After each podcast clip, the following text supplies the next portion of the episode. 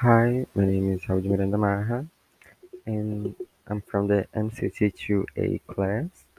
And in this podcast, I'm going to be talking about the decline in richness of marine life near equator. So, since 1955, a large number of marine species is shrinking near the coast of Cuba. That's happening because of climate changes, and research shows that water temperature rose zero point two degrees Celsius. That is really high for such a small amount of time.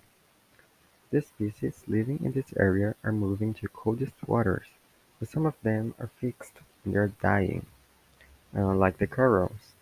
So, these problems don't affect just the animals, but humans too.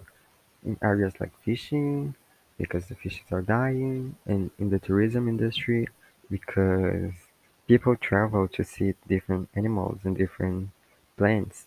So if they die, people will stop traveling to these places.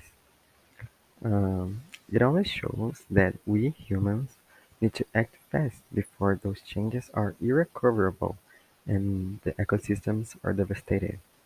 All of this information was based on a BBC News article that you can find easily on internet. Just searching for decline in richness of marine life near equator.